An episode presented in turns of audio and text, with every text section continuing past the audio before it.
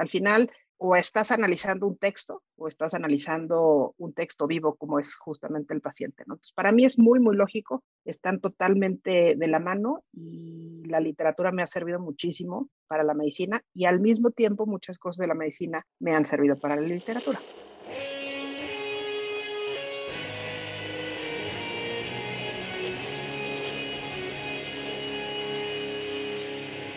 Bienvenidos a Volver al Futuro Podcast donde platicamos con las mentes que nos impulsan a crear el nuevo paradigma de salud y bienestar. Conducido por Víctor Sadia. Muy buenos días, muy buenas tardes, muy buenas noches. Hoy nos acompaña la doctora Marilú Acosta. La doctora Marilú Acosta es médico cirujano, maestra en políticas públicas y doctora en literatura. Ha sido asesora de la Organización Mundial de la Salud, así como guionista cinematográfica, periodista, profesora y conferencista. Hoy es la directora del programa de telemedicina para COVID-19 en el Centro Médico ABC. Marilu, gracias por estar aquí. Muchas gracias, Víctor, por la invitación y tan esperada plática. Marilu, tú estudiaste literatura y luego estudiaste medicina. ¿Qué onda con eso? Sí, es una situación controversial. Toda mi vida he sido interrogada justamente por eso, pero para mí es muy natural. Yo para salirme, pues de las indicaciones de mi mamá, eh, desde muy, muy chica, eh, yo le contestaba que de grande había sido médico y que sabía perfecto lo que era bueno para mi salud y para mi, para mi bienestar. Y entonces, de a la par, de alguna manera, pues yo me la pasaba leyendo y pues como que esta parte de la medicina y la literatura para mí están súper, súper vinculadas. De hecho, empecé saliendo a la prepa, quise estudiar medicina, pero por X razones no se pudieron y entonces me fui a estudiar literatura. Y la pregunta siempre es, ¿por qué si son tan distintas, si son tan diferentes, son cosas tan, uno es muy tranquilo, estás sentado, estás leyendo y el otro estás en el hospital y la sangre y demás? pero para mí es muy natural. Al final de cuentas, lo que tienen en común, pues es un ser humano, ¿no? Unos te cuentan una historia eh, de amor o una historia de vida, una historia incluso hasta de aspiraciones, ¿no? Este, y en el otro lado, pues lo que te cuentan, pues son, son historias de mocos y diarreas, ¿no? ¿no? No son muy elegantes, pero son igual de válidas, ¿no? Entonces, al final, o estás analizando un texto o estás analizando un texto vivo como es justamente el paciente. ¿no? Entonces, para mí es muy, muy lógico, están totalmente de la mano y la literatura me ha servido muchísimo para la medicina y al mismo tiempo muchas cosas de la medicina me han servido para la literatura. ¿Qué te sirve de la literatura para la medicina? Pues el análisis de los textos, en realidad, el poder cuando tú lees un libro, no como un lector cualquiera, sino como un lector que justamente eh, lo que hace la, licenciatura en literatura es enseñarte a ser un buen lector, en donde no tienes opiniones, en donde no tienes prejuicios, en donde realmente solamente vas a analizar la obra, ¿no? Los textos, la palabra, las letras, los espacios. Ya después, si tú tienes una opinión, si te gustó o no te gustó, 100% válido, pero primero te enseñan justamente a ver lo que sí está ahí. Y eso es algo muy valioso en la medicina, ¿no? Eh, los pacientes normalmente tienen ganas de contarte justamente su historia, cómo empezó el, padecimiento, dónde le dolió primero, qué fue lo que... Los pacientes siempre vinculamos nuestras dolencias o síntomas corporales con algún evento afuera, ¿no? Entonces, creo que también el saber escuchar historias me permite escuchar al paciente e ir como dándole una coherencia narrativa a lo que le va diciendo. Y esa coherencia narrativa se convierte en la clínica, justamente. Entonces, e, eso creo que es lo que más le ha aportado la literatura de la medicina. Muchos médicos eh, se ven a sí mismos más como contadores y escuchadores de historia, más a veces tal vez como ingenieros, ¿no? En el que pues tienen un problema, van a su libro, el libro dice tienes que hacer esta solución y te la ponen enfrente. ¿Tú crees que eso está peleado con la idea de que también son contadores y escuchadores de historias. Y lo pregunto en el contexto de las enfermedades agudas y las crónicas. ¿Cómo las distintas herramientas podrían servir más para unas que para otras o realmente todas te sirven al mismo tiempo? Pues mira, si estuvieran peleadas, yo creo que Isaac Asimov no hubiera vendido un solo libro, ¿no? O sea, al final de cuentas, cuando hablamos de fierros y hablamos de ciencia, hablamos de ciencia ficción o de ficción eh, científica, pues el escritor que le gusta escuchar y, escribir historias, se tuvo que, haber eh, tuvo que haber tenido una inmersión en toda la parte de ingeniería, ¿no? Y al final, un ingeniero, si tú estás construyendo un proyecto, digamos, un aparato electrónico, aunque pareciera extraño, también tiene una historia, porque al final de cuentas, si lo vemos desde un punto de vista de electrónica, el electrón ¿no? que es lo que hace que funcione un circuito, tiene que pasar ciertas cosas y tiene que pasar ciertos obstáculos, como podría ser en una historia ficcional, ¿no? en donde tienes el obstáculo, el que le ayuda, en fin, tienes como diferentes elementos que en la literatura te van haciendo que sea una buena historia. Y lo mismo hay en un circuito, para eso tienes transistores y resistencias y, y chips y demás. Entonces, si lo queremos estirar un poco la liga, eh, sigue siendo una, una historia. La culminación como este Rocky subiendo las escaleras y, construyendo su condición física, pues al final de cuentas el electrón llega a su misión y, se, todo un circuito empieza a funcionar, ¿no? Entonces también hay, pues el electrón es el héroe, ¿no? Entonces hay, una, hay un camino del héroe incluso en, en la parte tecnológica.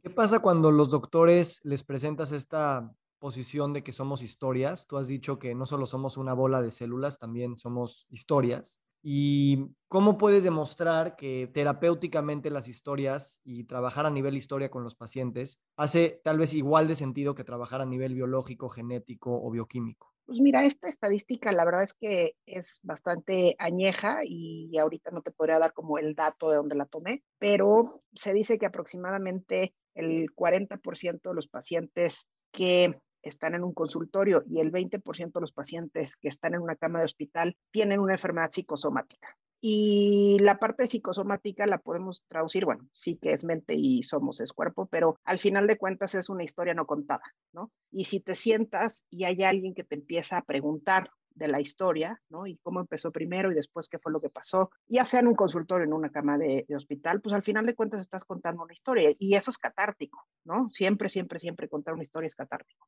o incluso para los familiares, o incluso cuando nosotros estamos haciendo rondas en el hospital en donde vamos varios médicos de cama en cama, el escuchar la historia del otro también es catártico, si no, no funcionaría ni el teatro, ni el cine, ni nada. Entonces, una parte siempre va a ser contar la historia, porque además como clínico lo necesitas, y en algún momento, pues sí se necesita atender a la parte biológica, ¿no? Porque también somos biología. ¿Cómo ha sido para ti en tu trayectoria profesional el casar estos dos mundos en tu formación como doctora de medicina y también como doctora de filosofía? y casarlo. ¿Qué experiencias has tenido que nos puedas compartir? Pues mira, yo más bien siempre los he querido divorciar y la vida siempre me casa. Por un lado, digo, no, ya, ya me voy a dedicar a la medicina y ahora sí, no sé qué. Y entonces esa fue una de, las decisiones que tomé cuando empecé a estudiar medicina después de, literatura. Y dije, no, no, ya voy a leer puras cosas de medicina porque ya basta de, literatura. Y una amiga con quien estudié toda la carrera me presta el primer capítulo, bueno, no el primer, el primer libro de Harry Potter y me hizo, y está buenísimo, léelo, ¿no? Y yo siempre he sido amante de estas historias de magia y hechicería y, eh, animales fantásticos desde siempre, ¿no? Entonces, pues ahí mi primer intento por dejar de leer cosas que no fueran eh, de medicina, pues fracasó, ¿no? Y pues seguí leyendo cosas que no tenían nada que ver, ¿no? Y, así, siempre he sido esta parte, no, no, no, bueno, ya voy a dejar la literatura, ahora sí ya me voy a dedicar de lleno a la medicina, o al revés, ¿no? Voy a dejar de, la, la, medicina y ahora sí me voy a dedicar a la literatura. Y van surgiendo diferentes proyectos y hasta hace muy poco, la verdad tampoco te creas que tanto tiempo, terminé aceptando que están casados, que son intrínsecos y son como las dos ramas del ADN de mi, de mi formación y pues ya, así, ¿no? Cuando trabajabas tú, por ejemplo, en Secretaría de Salud o cuando estabas haciendo planes nacionales para la pandemia de la influenza, ¿cómo realmente vivías esta idea de que la literatura era parte de todos estos programas que hacías? Porque tenías que contar una historia del terror que no le diera miedo a la gente. De hecho, eh, Frankenstein eh, surge de una apuesta que hacen tres escritores, bueno, dos escritores de hecho, y una se coló, la esposa, y Mary Shelley hace Frankenstein, ¿no? Tenían que hacer la historia que les diera más terror a todos. Y al final de cuentas, yo lo que tenía que hacer era lo, contrario, contar una historia en donde era un virus que no conocíamos, que era nuevo, que no sabíamos qué eh, síntomas iba a tener, qué tan amplia o qué tan fácil de contagiar iba a estar.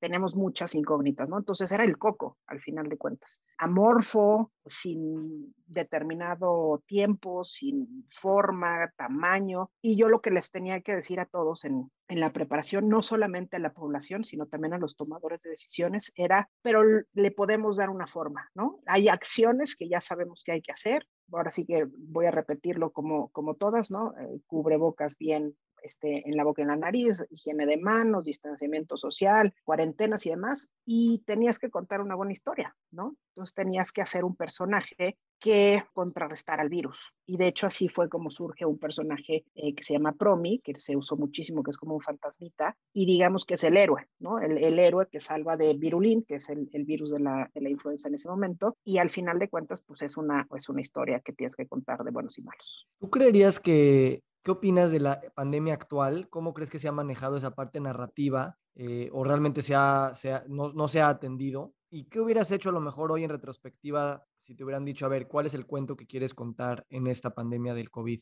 Yo creo que es, está bien interesante tu, tu pregunta porque yo creo que tenemos una crisis narrativa en todos los aspectos. Con pandemia y sin pandemia tenemos esa crisis narrativa, ¿no? Tenemos un exceso por llamarlo de alguna manera, de consumo de contenidos y un exceso de producción de contenidos. Y de repente ya no tenemos una discriminación de lo que está bien contado y lo que no está bien contado. De repente, algunos videos que se vuelven virales, algunas cuentas que se vuelven virales, algunas personas que se vuelven virales, hay de dos sopas, ¿no? El único video, el único chiste, el único meme que se vuelve viral, ¿no? Y entonces ya todo mundo lo conocemos. Y el que sí está construyendo buenas narrativas y un día alguien lo ve y lo reenvía y entonces se vuelve viral, pero esa persona tiene esa capacidad de estar contando buenas historias, ¿no? Y ya sea en cualquier formato, ¿no? YouTube, el minuto de TikTok, como quieras, ¿no? O un meme, una sola imagen. Entonces creo que en ese, en medio de esa crisis de contenidos, surge una pandemia en donde sí habíamos cuidado mucho, hacía 15 años más o menos, el que hubiera un narrador, que ese justamente era el vocero, el, vocero oficial. ¿no? Entonces, hay un narrador a nivel mundial, que es la Organización Mundial de la Salud. Hay un narrador por país, que era el que pues, escogiera cada país, y entonces teníamos que contar la misma historia. Y no era una historia basada en percepciones, era una historia basada en lo que la ciencia nos estaba diciendo. Y este vocero, este narrador, era el que iba a traducir esa información y sobre todo iba a decirle a los niños, no se preocupen, sí, sí hay un coco, pero eh, si prenden la luz, el coco va a desaparecer, ¿no? Entonces, pues surge una, una pandemia, no hay un narrador oficial a nivel mundial, no hay buenos narradores a nivel nacional y no estoy hablando exclusivamente de México ni exclusivamente de, la, de América Latina o de donde sea, o sea, en realidad faltaron estos narradores y surgieron muchas historias paralelas. Cuando tú ves, tú lees un libro y ves una película, a la película siempre dices, ay, le faltaron muchas cosas. Sí, no, es una traducción, es una adaptación. Y lo que la película te quiere contar es la historia principal. Pero esa historia principal siempre toman un solo personaje bueno, un solo personaje antagonista y dos o tres que los van soportando y una sola historia, ¿no? O sea, la, triple unidad de Aristóteles al final de cuentas, ¿no? Entonces, ¿qué es lo que sucede cuando no hay un buen narrador, cuando no hay una buena adaptación de la película, del libro? Es que salen muchos narradores, muchas historias, y es lo que hoy en día se conoce como infodem, ¿no? Todo mundo tiene información de fuentes. Es muy simpático cómo utilizan eh, la figura del médico, como si el médico fuera el mejor narrador. No, me lo dijo un médico, o yo soy médico. ¿No? Y en ese, yo soy doctor de tal institución, yo soy doctor de tal especialidad, yo estudié en tal universidad y esto ha sucedido en todo el planeta. La verdad es que los narradores fueron su surgiendo de acuerdo a cómo fue explotando la pandemia el año pasado, ¿no? Unos se quedaron, otros no se quedaron como narradores, pero al final de cuentas estamos viendo, digamos, si lo vemos como películas y como narrativa, estamos en un verano pobre de buenos blockbusters. Sabes que hay una cosa y me encanta tu respuesta que a mí me preocupa un poco que la narrativa de la pandemia se quede con la idea de que todo fue causado por un virus y que una vacuna y una respuesta farmacéutica fue la que nos sacó, ¿no? En caso de que saliéramos. Y no de ver que la sociedad en sí estaba vulnerable a este virus por los temas de hábitos, nutrición, ejercicio, emociones, estrés y esa falta también de empoderamiento personal y de narrativa personal de, pues yo tengo en mis manos la salud y no es el gobierno el que tiene que, que luchar contra esta invasión externa. Y eso creo que es una gran oportunidad para que esa narrativa permee y me preocupa que no sea así. Pues mira, la verdad es que si lo estamos viendo así como, como una narrativa, si quieres pensar en las farmacéuticas o en la vacuna,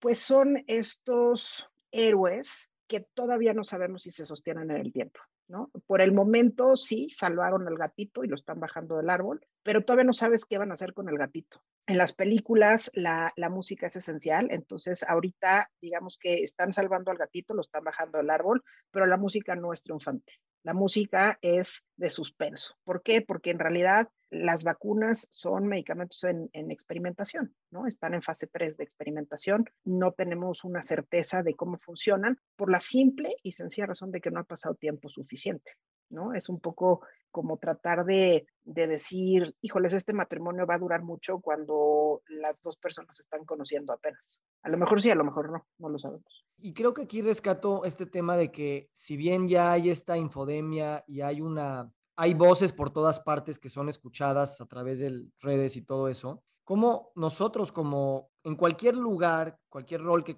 que, tengas en la sociedad, como profesional de la salud, como paciente, como persona, como sea, tenemos de alguna manera también ese poder de generar esta narrativa y no esperar que haya un narrador o un par de narradores allá arriba. Y creo que de alguna manera siempre hablamos de esta conciencia o de generación de cultura. Creo que sí depende mucho de nosotros, de contar estas nuevas historias y que terminen permeando, digamos, la narrativa colectiva. Fíjate que es bien interesante esto, porque en realidad incluso en la literatura estamos cambiando de este narrador omnisciente en tercera persona, y entonces hizo, y entonces subió, y entonces sabemos que hay mucha más narrativa en primera persona. De hecho, incluso hay más narrativa desde un punto de vista de un héroe femenino. Entonces, las narrativas también están cambiando desde un punto de vista ficcional o documental o histórico, y yo creo que es un cambio interno. Entonces, entre más estemos incluso en, en video, ¿no? En, entre más estemos desde el punto de vista del narrador, o sea, el, narrador es el protagonista y desde ahí estamos viendo el desarrollo de la historia. Yo creo que internamente también vamos a poder empezar a contarnos nuestras propias historias. ¿no? Eh, allá afuera nos dicen que los hombres son más altos que las mujeres, ¿no? Y entonces, pues de repente empiezas a darte cuenta de que no, que hay mujeres que también son más altas que los hombres, ¿no? Y entonces tú, el punto es la reflexión interna. Yo soy más alta que quién o yo soy menos alta que quién. Y yo creo que en lo que estamos viendo afuera, las narrativas, los cómics, eh, los animes, incluso los mismos TikToks,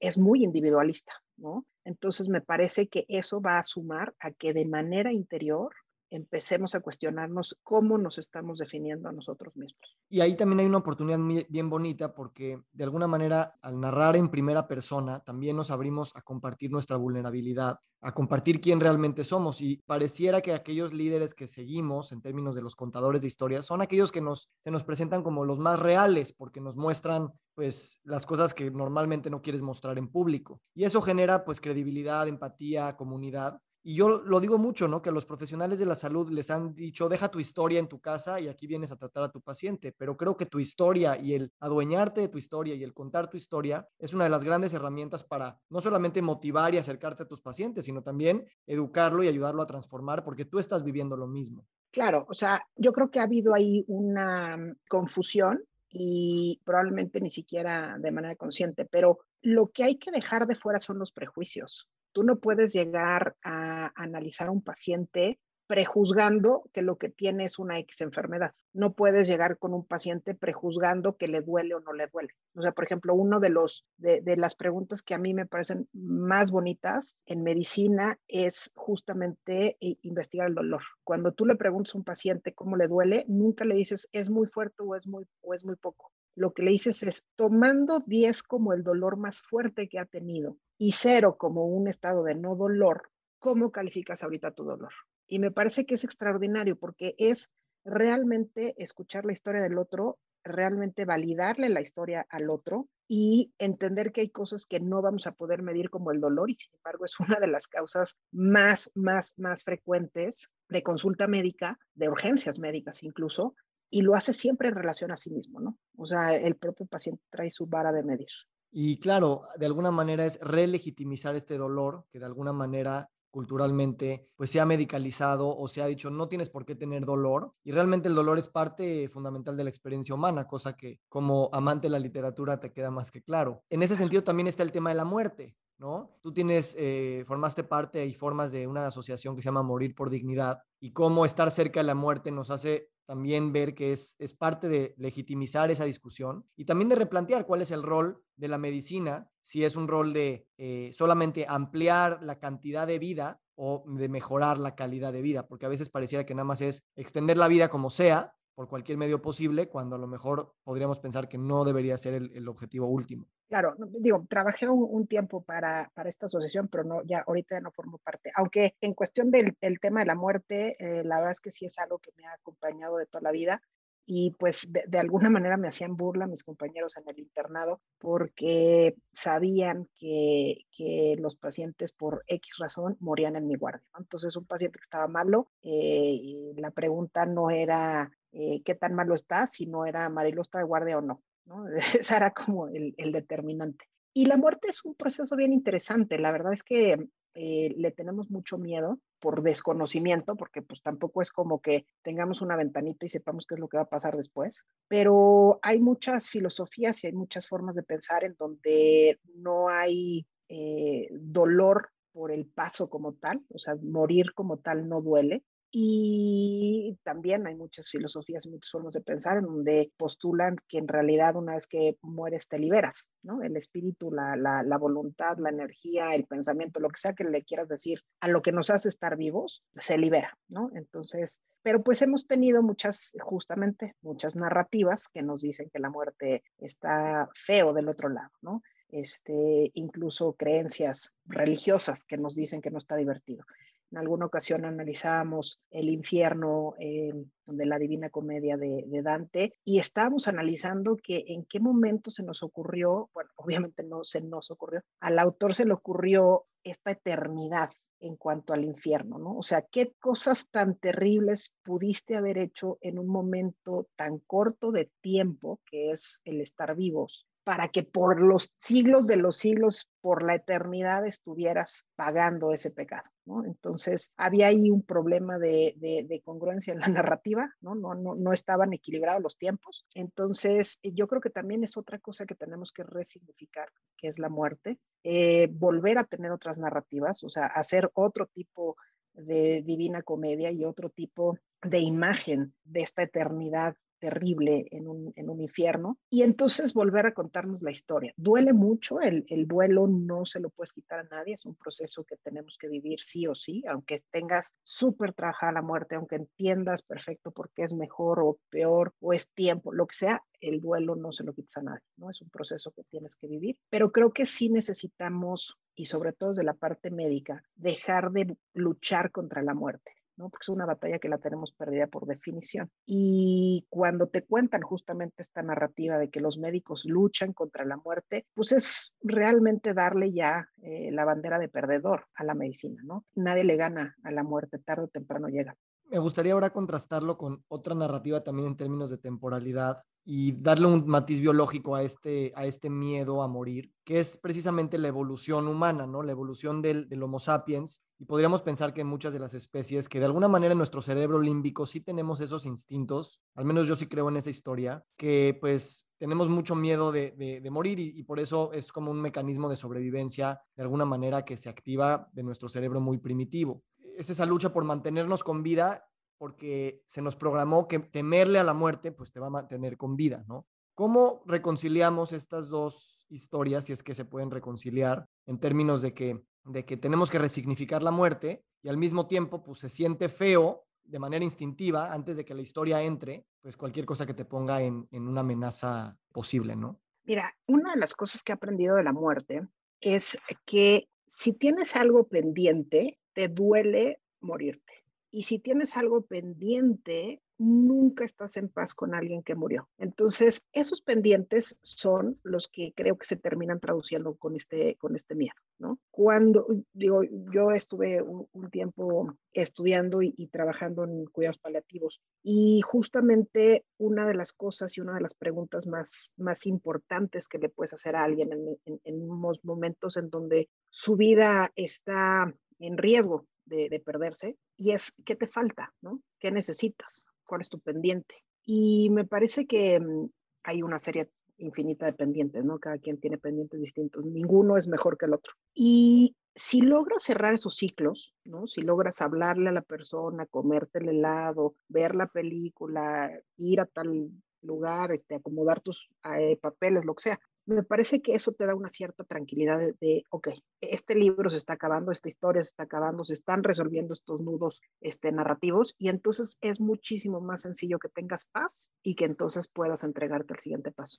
La verdad, nunca lo había oído, pero ahorita que lo dices es como de esas frases que lees y dices, wow, gracias por, por ofrecerla. Si tienes algo pendiente, entonces vas a tener más miedo de morirte. Buen ejercicio para, para trabajar. Este, cambiando un poquito de tema, también como médico, después continuaste pues, practicando y estudiando otras tendencias no convencionales, alternativas, Theta Healing, medicina china, Ayurveda, Reiki. ¿Qué mundo se te abrió respecto de eso? ¿Cómo lo empezaste a practicar? Y ahorita te pregunto, ¿cómo eso lo podemos integrar a la medicina convencional? Pues mira, justo terminando la pandemia del 2009, eh, se hicieron muchas reuniones de lecciones aprendidas y demás, ¿no? Y una de las cosas que a mí más me daban vuelta la cabeza es el cambio de comportamiento, ¿no? Se hicieron muchísimos esfuerzos previos a el 2009 para hacer cambios de comportamiento en la población abierta, pero también en los tomadores de decisiones, porque a veces se nos olvida que los tomadores de decisiones son población abierta y tienen los mismos miedos y todo, nada más que su cheque sale a, nombre de ¿no? un cierto puesto y con una cierta cantidad, pero es exactamente lo mismo que los demás. Y eso me da muchísimas vueltas. Yo decía,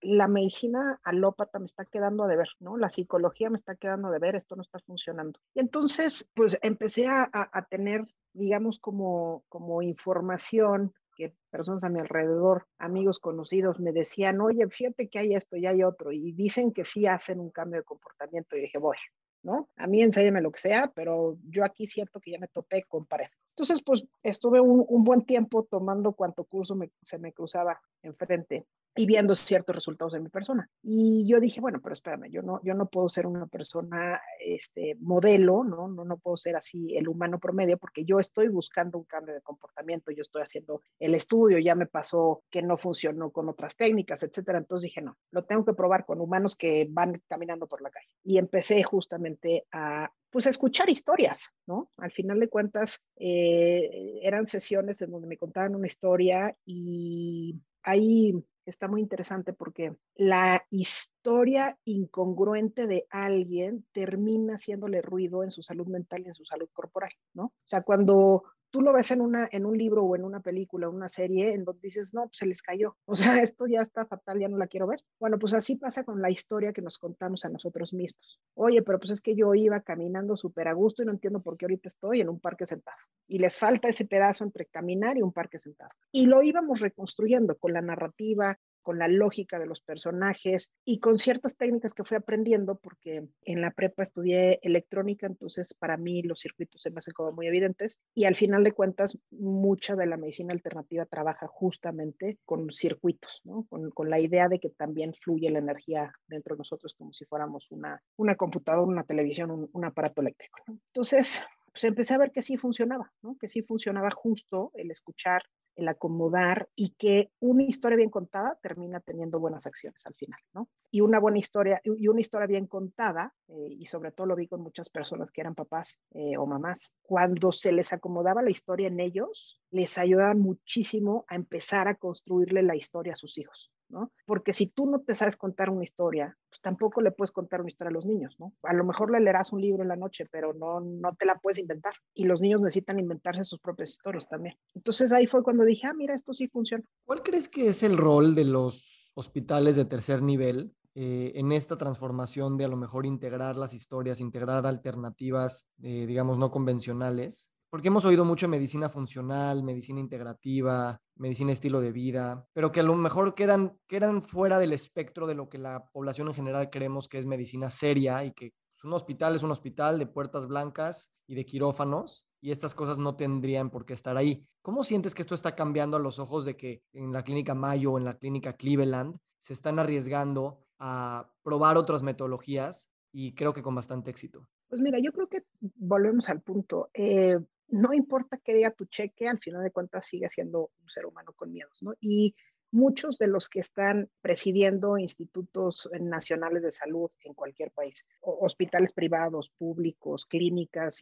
incluso consultorios en cualquier país, pues están manejados justamente por personas. Si ellos mismos no tienen una historia bien contada, se van a aferrar a la historia que les contaron, ¿no? Entonces, si les contaron una historia en que somos biología, en que eh, la farmacéutica, en que la hospitalización, en que no te involucres con tus sentimientos, deja a tu humanidad en tu casa, pues esa es la historia que van a seguir contando, no solamente a sí mismos, a su familia, a sus pacientes y a sus alumnos.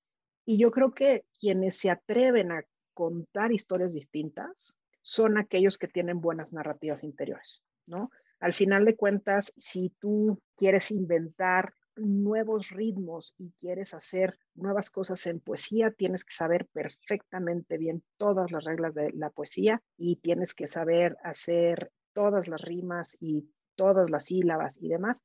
Y después, entonces te puedes aventar cosas que incluso hasta visualmente tienen una razón de ser.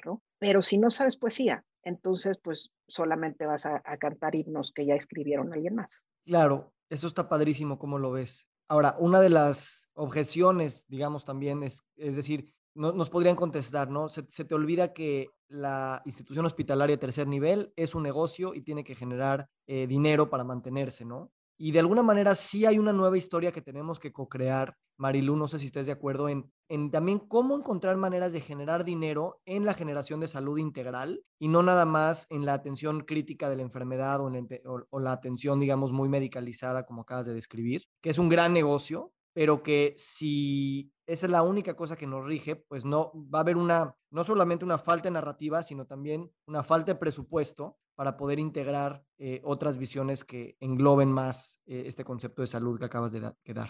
Sí, mira, cuando te cuentas la historia y construyes la historia y los personajes sobre un valor monetario en la enfermedad, entonces lo que buscas eh, son enfermos, ¿no? O sea, al final de cuentas, si uno de los requisitos para poder entrar a una librería, a una biblioteca o a una sala de cine o una sala de teatro es que traigas fiebre, pues entonces vas a querer que todos traigan fiebre, ¿no? Aquí el único punto es, valga la redundancia, es el punto de equilibrio. Cuando los pacientes, bueno, no, cuando los ciudadanos, la población abierta está más enferma que sana deja de ser productiva. Y entonces ya estamos hablando en términos en donde la salud, que antes se menospreciaba porque no generaba un retorno de la inversión económica, porque no le estabas cobrando absolutamente nada, ¿no? No estaba consumiendo tus productos, pues entonces hoy en día necesitamos entender que un paciente enfermo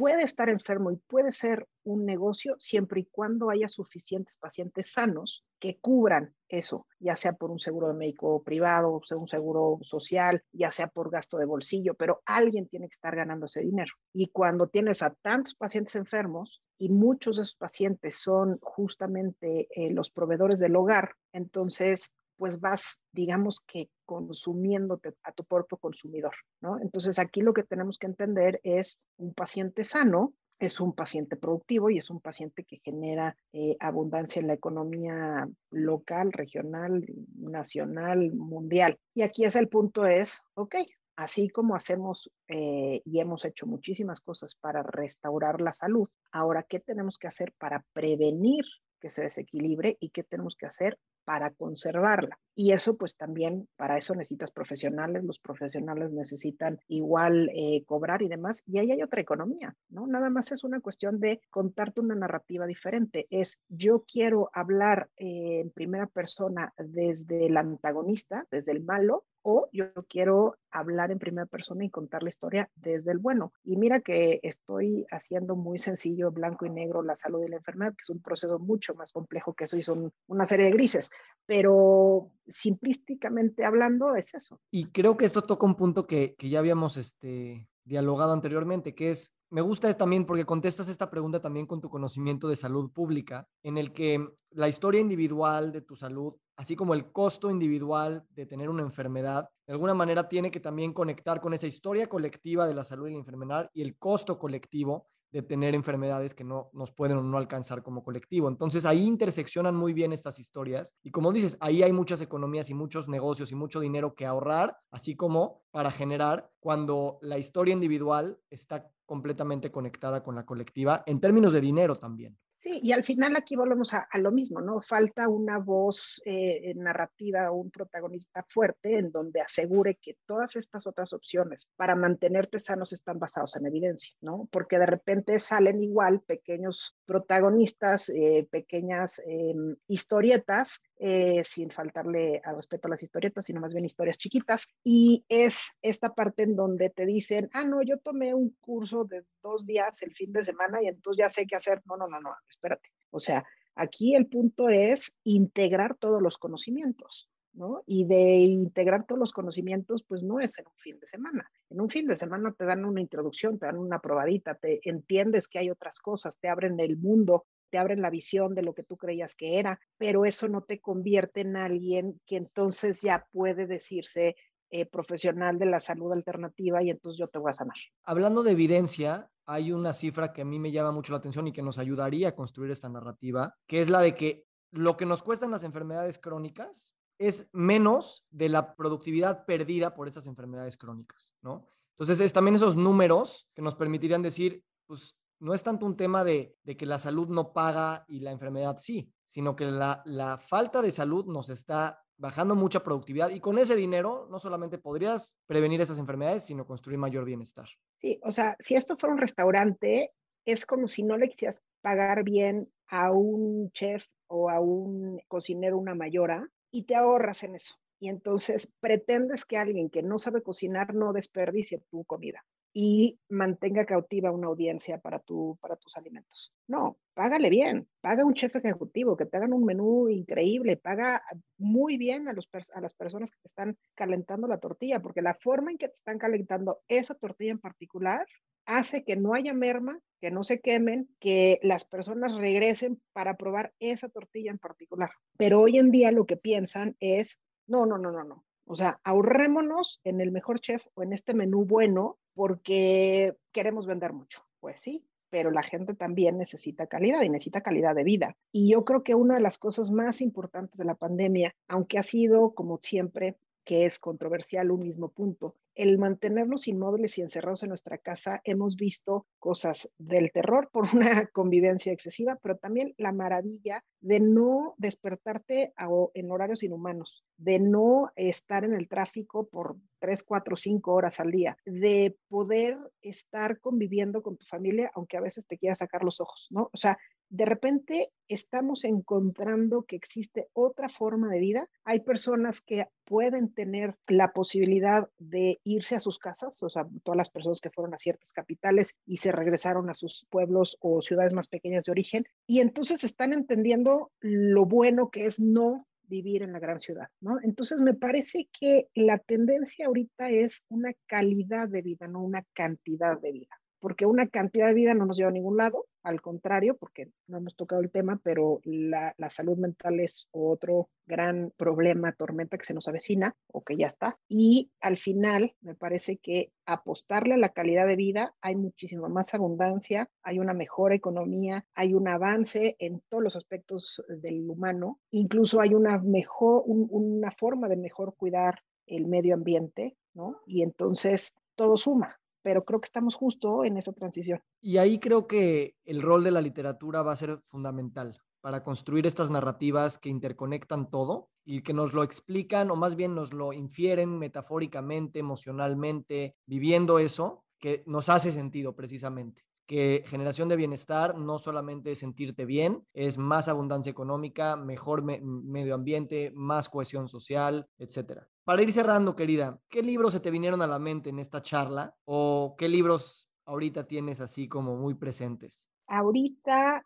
acabo de escuchar una charla, ahorita te digo cómo se llama, soy malísima para los nombres. Incluso cuando leo los libros, me aprendo la figura de las letras, pero no me acuerdo los nombres de los protagonistas. Es una cosa del terror. Pero este, siempre está todo aquí a la mano. Es una psiquiatra española que además tiene una forma de contar las cosas muy, muy interesante muy entretenida y entonces eh, unas amigas me, enviaron el, link y entonces, pues a partir de, de, eso es que estoy leyendo este libro que se llama Cómo tener buena suerte, una cosa así, ahorita te digo el nombre de ella.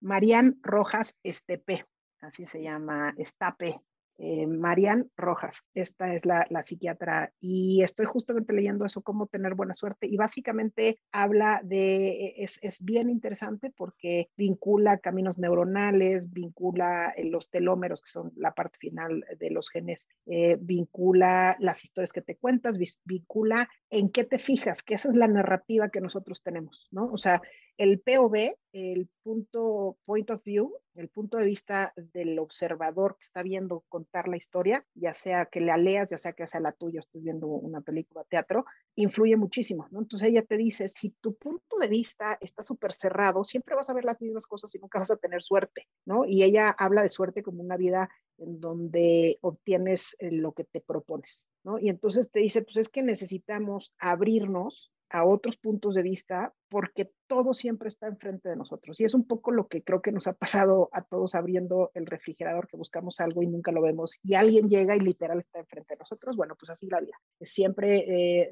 todos los días es un, es un abridero de puertas del refrigerador tratando de buscar algo y, y a veces lo vemos y a veces no lo vemos y siempre está. Entonces, justamente ese es el que estoy leyendo, leyendo ahorita. Y se me vieron muchísimos libros a la cabeza durante esta charla. Eh, la verdad es que eh, durante muchísimos, muchísimos años mis, mis grandes, grandes compañeros fueron estos personajes que se iban creando en los libros, ¿no? Entonces, es un poco lo que yo te decía, siempre he querido divorciar la medicina de la literatura y, esta charla me hizo ver que es indivorciable.